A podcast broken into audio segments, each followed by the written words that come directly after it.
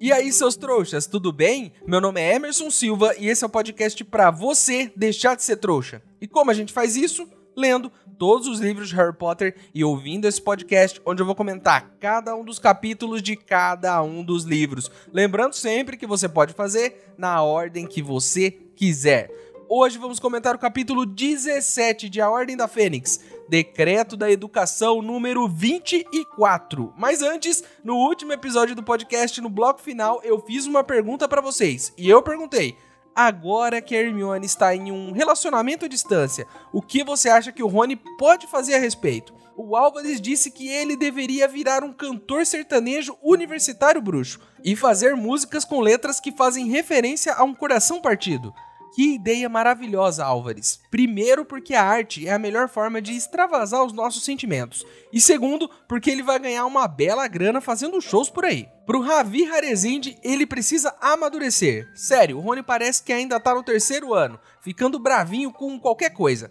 Ótima observação, Ravi todo ano é um ataque diferente do Rony. Nesse ritmo, só vai amadurecer com 40 anos. E olha que nem isso é garantido, agora que sabemos que Lúcio Malfoy já tem mais de 40 e não amadureceu ainda. Já a Emily acha que ele não deveria se preocupar, porque ela vai fazer uma poção para esse relacionamento acabar. Então é isso, Rony. Fique tranquilo que a ouvinte aqui do podcast vai acabar com essa relação. A única pergunta que você deve se fazer é: por quê? Será que a Emily tem algum interesse com o fim desse relacionamento? Fica de olho, Rony.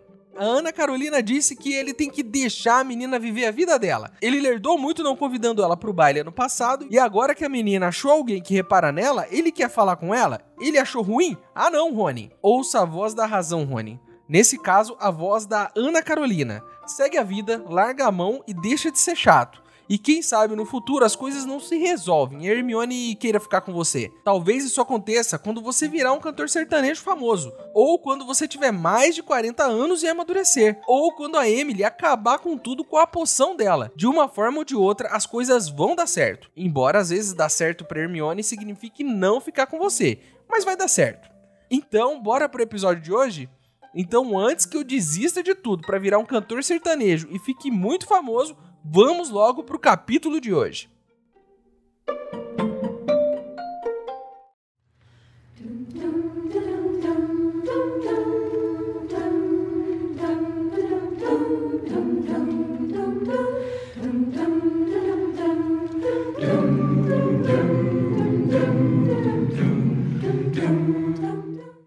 Pessoal, vocês sabiam que no Ministério da Magia existe um departamento exclusivo que transforma trouxas em bruxos? Eu estou organizando uma viagem para todos os ouvintes até lá. Se você quiser ajudar, o link para apoiar está aqui na descrição do episódio. Lembrando que se você não puder ou não quiser, não tem problema. O mais importante é você continuar aqui com a gente, ouvindo o podcast para deixar de ser trouxa.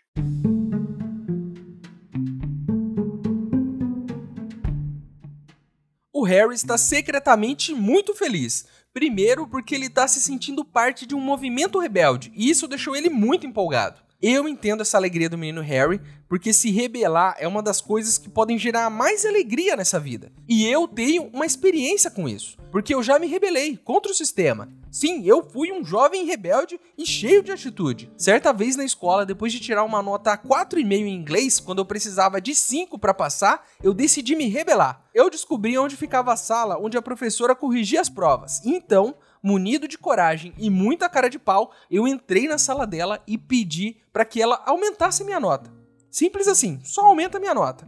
Eu implorei, eu me ajoelhei do lado da mesa, eu disse para ela que meio ponto não era nada para ela, mas que era muito para mim eu usei todas as minhas armas de persuasão. Ela foi irredutível, então, em um ato de rebeldia, eu peguei uma cadeira e me sentei do lado dela enquanto ela corrigia as provas. E eu disse que eu só ia sair de lá quando ela aumentasse minha nota. Eu devo ter ficado lá por pelo menos uma hora, até que ela me olhou e perguntou: Você não vai desistir, não é? Eu disse que não e falei que ela só tinha a perder com isso. Porque se ela não me desse a nota, além de me aguentar a noite toda, ela ia me aguentar no ano que vem inteiro, depois que eu reprovasse em inglês. Eu não sei qual das ameaças deixou ela com mais medo. Acho que foi a segunda, mas ela me deu meio ponto que eu precisava e eu, com toda a minha dignidade, chorando de alegria, deixei aquela mulher em paz pelo resto da vida dela. Sim, meus amigos, eu posso ser burro Mas eu sou muito insistente e nesse ato de rebeldia eu garanti um ano a menos na escola. E eu juro para vocês que eu não sei se aguentaria mais um ano, então ainda bem que ela me deu esse ponto aí. Enfim, o Harry também tá empolgado porque achou, ficou de gracinha com ele lá na reunião do grupo de estudos. E isso tá deixando ele todo sorridente. Claro, né? Se a rebeldia te deixa feliz, o amor te deixa mais feliz ainda. E eu tenho uma história dessas também. Eu, no auge dos meus 13 anos, gostava de uma menina da minha sala. Gostava tanto que reuni coragem para um dia me declarar para ela já no falecido MSN. Vocês não sabem o que é MSN, né? MSN é tipo um WhatsApp, um WhatsApp de velho, onde você no seu computador conversa com seus amigos nos computadores deles. A diferença do MSN pro WhatsApp é que ele tinha muito mais recursos, né? Como o recurso de chamar a atenção da pessoa que você queria conversar, fazendo um barulho infernal até ela te responder, ou o recurso da pessoa saber que música você estava ouvindo, o que às vezes era meio constrangedor se você, no caso, assim como eu, fosse fã de umas bandas com músicas de qualidade bem duvidosa, né? Mas e daí? Todo mundo já foi adolescente e já ouviu músicas constrangedoras. Enfim, a questão é que eu me declarei para ela. E para minha surpresa, ela gostava de mim também. Olha só, uma vitória, Emerson. Uma vitória nessa vida tão sofrida. Só que não, né? Porque no outro dia, ela me deu de presente um colarzinho que ela usava. Eu, todo malandrão, coloquei o colarzinho no pescoço e fiquei usando, né? Até que uns meninos da minha sala começaram a me zoar. E eu, como todo bom adolescente maduro, fiz o quê? Tirei o colar e joguei no chão, para eles pararem de me zoar. Acontece que a menina viu tudo, pegou o colarzinho do chão e nunca mais falou comigo. E eu fiquei muito feliz nessa época época, assim como o Harry tá feliz agora, porque achou ficou de gracinha com ele lá. Mas toda essa alegria não durou muito tempo. Logo pela manhã, um aviso aparece fixado na parede do salão comunal. E o que esse aviso diz? Diz que todas as organizações, sociedades, times, grupos e clubes estudantis estão dissolvidos e que de agora em diante apenas os grupos aprovados pela Umbridge poderão existir e que se algum grupo for pego, todo mundo que participa vai ser expulso da escola. Que estranho isso aparecer na parede dias depois da nossa reunião no Cabeça de Javali. Será que temos algum linguarudo no nosso grupo? Vamos precisar descobrir quem é, né, e ensinar boas maneiras aí. Complicado isso, né? A Hermione escolheu com tanto cuidado fazer a reunião ali e é claro que não adiantou nada, porque algum orelhudo ouviu e contou para Umbridge, não deu nem tempo. Eu, se fosse eles, ficaria de olhos bem abertos, porque o nosso grupo nem começou e já tem gente sabotando. O Rony decide que é preciso avisar a Hermione e sai correndo em direção ao dormitório das meninas. Mas quando ele vai subir as escadas do dormitório, as escadas se transformam em uma rampa e mesmo tentando vencer a gravidade, ele não consegue e escorrega de volta para o chão. O Harry diz que essa é uma regra muito injusta, já que as meninas podem ir no dormitório deles. Escorregando para baixo, Hermione diz que em Hogwarts uma história conta que os fundadores achavam que os meninos mereciam menos confiança do que as meninas. E eles estavam certos, cobertos de razão. Quem confiaria qualquer coisa a um menino de 15 anos? Eu não confiaria uma Coca-Cola de 2 litros a um menino de 15 anos, porque eu tenho certeza que ele beberia tudo assim que eu me virasse. Eu, com 15 anos, faria isso, com certeza. Enfim, o Rony leva a Hermione até o quadro de avisos e ela lê tudo. E quando o Rony diz que alguém contou sobre a reunião, a Hermione explica que não. Que se alguém que tivesse ali tivesse contado, eles já saberiam porque ela colocou um feitiço no pergaminho e se alguém contar algo, vai ficar com a cara cheia de espinhas. E eu achando que escrever o nome no pergaminho era só um jeito de chantagear os membros do grupo de estudos. E eu nem falo isso como uma coisa ruim, porque nesse caso eu acho que a chantagem é super válida. Mas a nossa Hermione é mais inteligente. Ela colocou um feitiço para zoar a pessoa que escreveu o nome nesse pergaminho e contar as coisas por aí. O problema vai ser se algum deles, de repente, mesmo sem contar nada, tiver uma intensa crise de espinhas. O que é normal nessa idade, né? Todo mundo vai achar que ele abriu o bico, quando na verdade o coitado tá só passando por uma descarga hormonal da adolescência. Mas ainda assim, muito interessante. E sabe o que isso me lembrou? Contratos mágicos. Lembram dessa polêmica dos contratos mágicos da nossa última temporada? É, se o nome de uma pessoa fosse parar no cálice de fogo, algo terrível que a gente nunca descobriu o que é, aconteceria com essa pessoa. Seria esse pergaminho um contrato mágico criado por Hermione?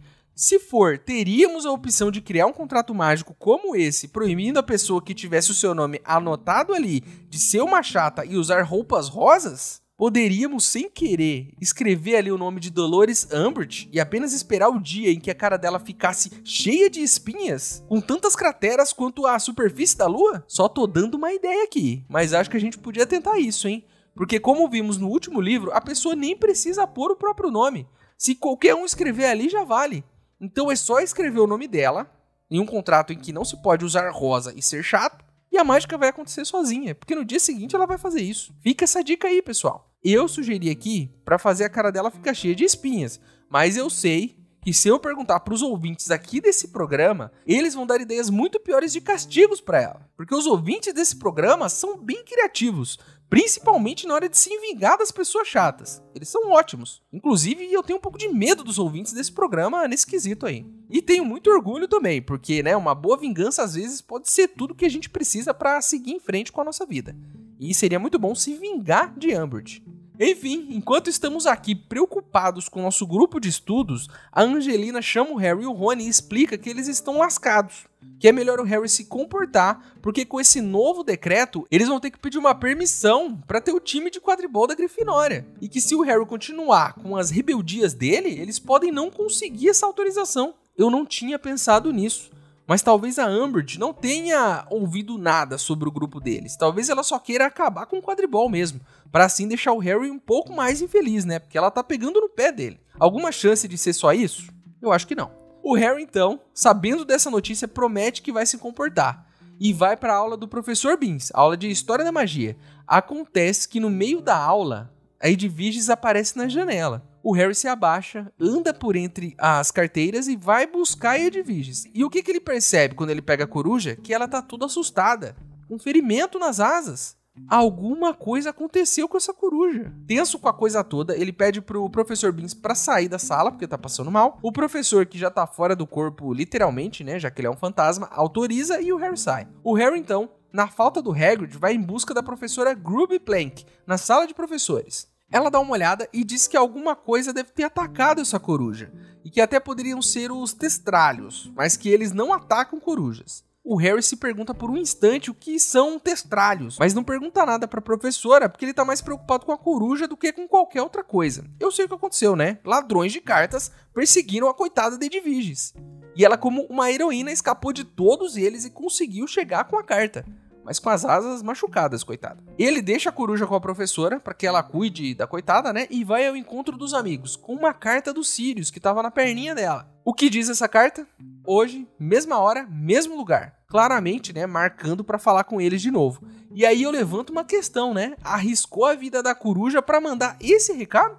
Se tivesse um computador com Windows XP e um MSN instalado, ele teria mandado essa mensagem muito mais fácil além de poder compartilhar com o Harry outras coisas muito interessantes, como figurinhas animadas, a música que ele estava ouvindo e link de trailers de filmes que acabaram de chegar no cinema.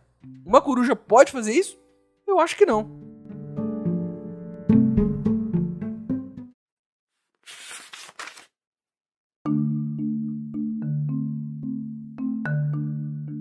Por ordem da Alta Inquisidora de Hogwarts, Todas as organizações, sociedades, times, grupos e clubes estudantis estão doravante dissolvidos. Uma organização, sociedade, um time, grupo ou clube é aqui definido como uma reunião regular de três ou mais estudantes. A permissão para reorganizá-los deverá ser solicitada à alta inquisidora, professora Umbridge. Nenhuma organização, sociedade, nenhum time, grupo ou clube estudantil poderá existir sem o conhecimento e a aprovação da Alta Inquisidora. O estudante que tiver organizado ou pertencer a uma organização, sociedade, um time, grupo ou clube não aprovado pela Alta Inquisidora será expulso. O acima disposto está em conformidade com o Decreto da Educação número 24, assinado Dolores Joana Ambert, Alta Inquisidora.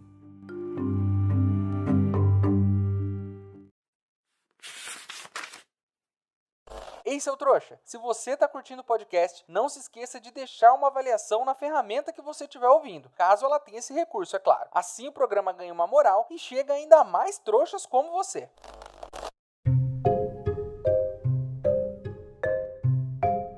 No meio disso tudo, o Harry está indo para a aula de poções e na porta da sala ele se encontra com o Draco Malfoy, falando mais alto do que o necessário, né, para provocar eles.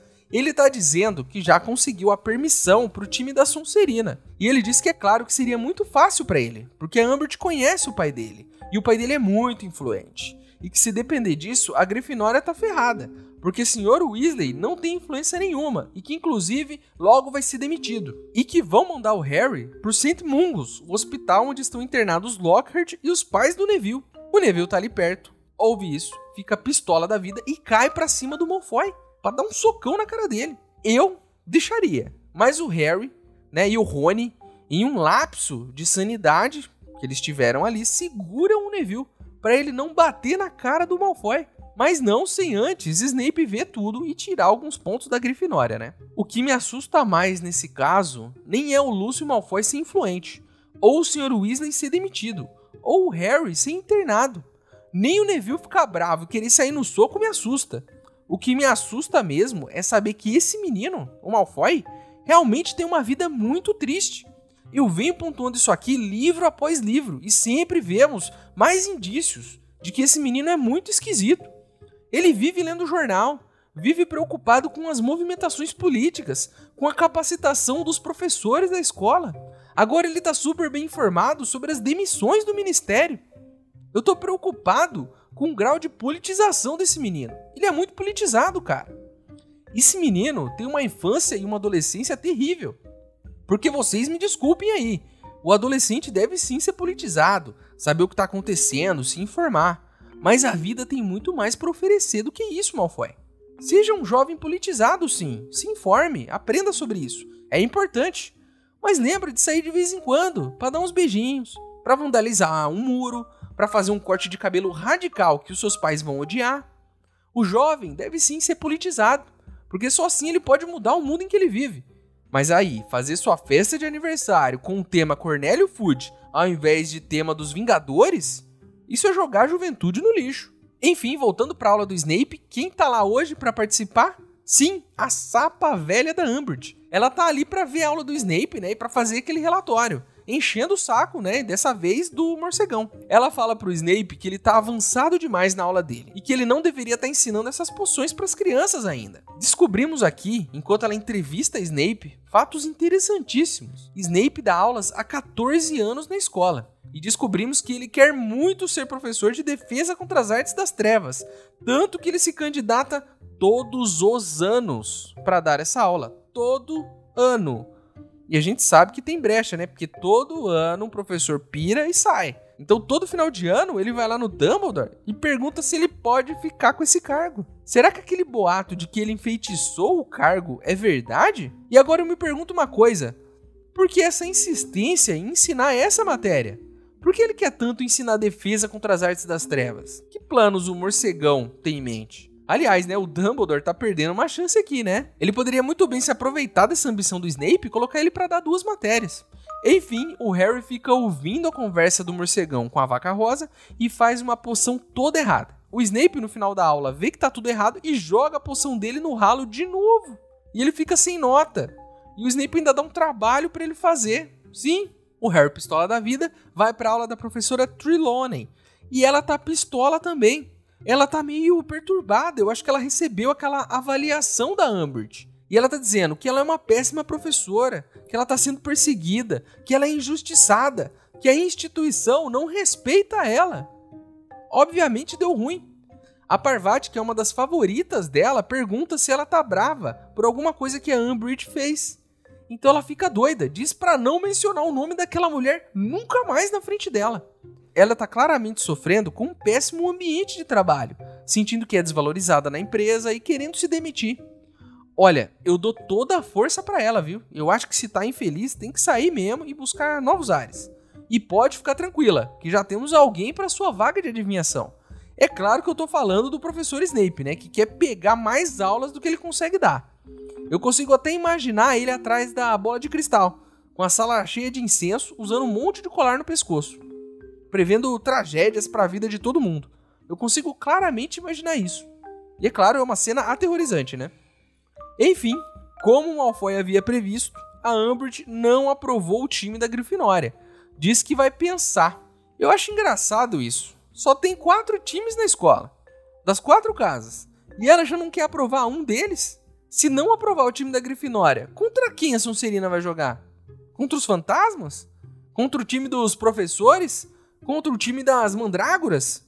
Um time dos elfos domésticos da cozinha? Eu já tô até vendo aqui. Esse ano o quadribol vai ser uma maluquice. Porque não tem time para jogar o campeonato. Já tinha só quatro. Agora vão ter três. Dá logo o troféu pra Sonserina e a gente acaba com isso logo, pô. Ou nem faz quadribol, que graça vai ter? Vai ter dois jogos no ano. Eu não concordo com isso, hein? Então cancela logo esse negócio. Ou vamos trazer time de fora. Traz outros times aí, vamos reorganizar esse negócio. Enfim, chegou a noite e assim que todos os alunos saíram do salão comunal, a cabeçona dos Sirius apareceu na lareira. O Harry logo se adianta e diz que tá tudo muito difícil, porque eles não podem mais ter um time de quadribol. O Sirius olha para ele rindo e pergunta: "Nem grupos secretos, né?" Eles se espantam em saber que o Sirius já sabe de tudo e diz que eles precisam tomar mais cuidado com os lugares onde eles fazem as reuniões. Ele então pergunta se eles não viram uma velha suspeita no bar. Eles dizem que sim, e ele diz que era o Mundungo Fletcher. Sim, nosso mestre dos disfarces e ladrão de mercadoria roubada, Mundungo Fletcher. Ele estava lá justamente vigiando Harry e já contou tudo que as crianças vão fazer para o pessoal da Ordem da Fênix. O Sirius, ao invés de estar tá chateado ou qualquer outra coisa, ele está orgulhoso do Harry, feliz pela rebeldia. O Sirius curte isso, né? Ele está adorando ver o Harry se rebelar. Então ele diz que a senhora Weasley mandou um recado, que falou para eles não seguirem com essa ideia do grupo, porque eles devem tomar cuidado e eles são muito jovens, e que no futuro eles vão ter tempo para aprender a se defender. O Harry pergunta então o que o Sirius acha. E ele diz para eles meterem o louco mesmo, e que ele e o pai do Harry teriam feito a mesma coisa e que jamais abaixariam a cabeça para aquela velha. A Hermione então pergunta: "E se a gente for expulso?" Ele diz que é melhor ser expulso do que ficar com esses otários na escola, tendo todas as aulas com o professor Snape. Não, ele não diz isso, né? Mas é quase isso. Aí ele tenta ajudar, perguntando onde eles vão se encontrar, e sugere para eles irem na Casa dos Gritos. A Hermione diz que não dá, porque tem 28 pessoas no grupo, que não dá para disfarçar todo mundo indo junto para lá toda noite. O Sirius diz que se tiver uma ideia vai avisar, mas então, no meio da conversa, de repente o Sirius se assusta e desaparece. Logo após isso, uma mão que claramente é da Umbridge aparece dentro da lareira, tateando à procura de alguma coisa. Isso é inacreditável. Meia-noite e essa mulher tá vigiando as lareiras da escola. Ela inspeciona os professores, ela dá aula, ela cria e fiscaliza leis, ela vigia as lareiras da escola. O que mais essa mulher faz? Estamos lidando aqui com um tipo de pessoa muito perigosa. Uma pessoa viciada em trabalho. Ela não dorme, ela não come, ela não faz mais nada. Essa mulher é uma máquina de trabalhar. E tá aí, né? Se precisávamos de uma explicação do porquê essa mulher é tão chata, a gente acabou de ter. Ela é tipo o Malfoy. Só que é uma adulta. Enquanto Malfoy tá obcecado por política e deixa de viver sua adolescência, essa mulher tá obcecada por trabalho. Tanto que provavelmente não sai mais para comer uma pizza de quatro queijos, para ver um filme no cinema, para dar uns beijinhos. Porque sim, pessoas velhas também dão beijinhos. É por isso que essa senhora tem essa personalidade dos infernos. Ela tá tão obcecada com uma coisa que ela tá esquecendo de viver a vida meia-noite e a mulher tá vigiando lareira. Por favor, minha senhora, vai assistir uma novela, um Corinthians e Flamengo na televisão, vai beber um vinho, vai fazer uma palavra cruzada. Viva a vida, Umbridge! Porque vai chegar o dia que depois de 40 anos trabalhando 24 horas por dia, vão te demitir do mesmo jeito. E aí, quando você chegar em casa, tirar os sapatos e olhar para si mesma sozinha, vai perceber que dedicou toda a sua vida ao trabalho e que nunca conseguiu assistir todos os episódios de The Walking Dead em sequência. E não vai ser agora que você vai conseguir fazer isso, porque são muitos episódios 10 temporadas, com episódios de uma hora de duração, e você já está muito velha e não vai mais conseguir ver tudo isso sem pegar no sono nos primeiros 15 minutos.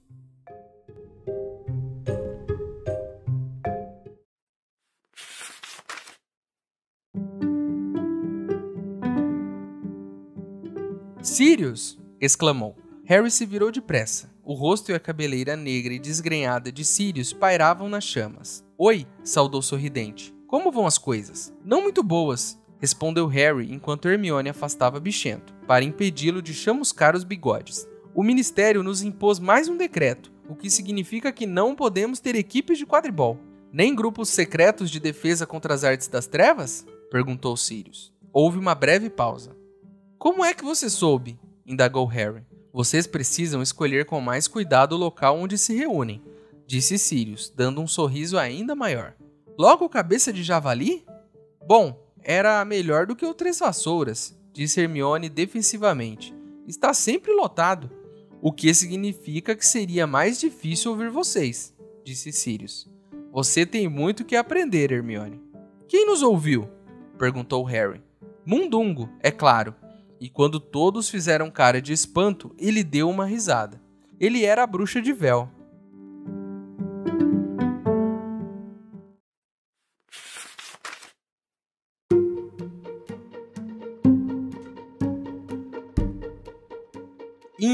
É isso, meus queridos. Terminamos mais um capítulo de Harry Potter e a Ordem da Fênix. A capa do episódio de hoje foi ilustrada pela Dolores Avendano. Agora você pode virar apoiador do podcast. O link tá aqui na descrição do episódio. Mas se você não puder ou não quiser, não tem problema. O mais importante é você continuar aqui com a gente, ouvindo cada um dos episódios para deixar de ser um trouxa. E chegou a hora onde eu, o maior trouxa de todos, pergunto para vocês, os outros trouxas, já que corremos o risco de não ter a Grifinória no campeonato desse ano, que outro time vocês acham que deveria entrar no lugar? Eu voto em um time composto pelos elfos domésticos da cozinha, com o nosso querido Dobby de capitão. O nosso e-mail é e-maildostrouxas@gmail.com. Ele tá aqui na descrição do episódio. Manda seu e-mail para mim, que se eu gostar, eu vou ler ele aqui. Você também pode falar comigo pelas minhas redes sociais. Meus usuários estão aqui na descrição do episódio também. Certo? Então é isso. Estou curioso para saber o que aconteceu com a mão da Amber de dentro da lareira. Inclusive, alguém podia ter dado um pisão na mão dela, né? Será que aconteceria alguma coisa? Eu acho que seria uma boa ideia. Enfim, então é isso. Espero vocês no próximo episódio. Meu nome é Emerson Silva e esse é o podcast para você deixar de ser trouxa. Tchau!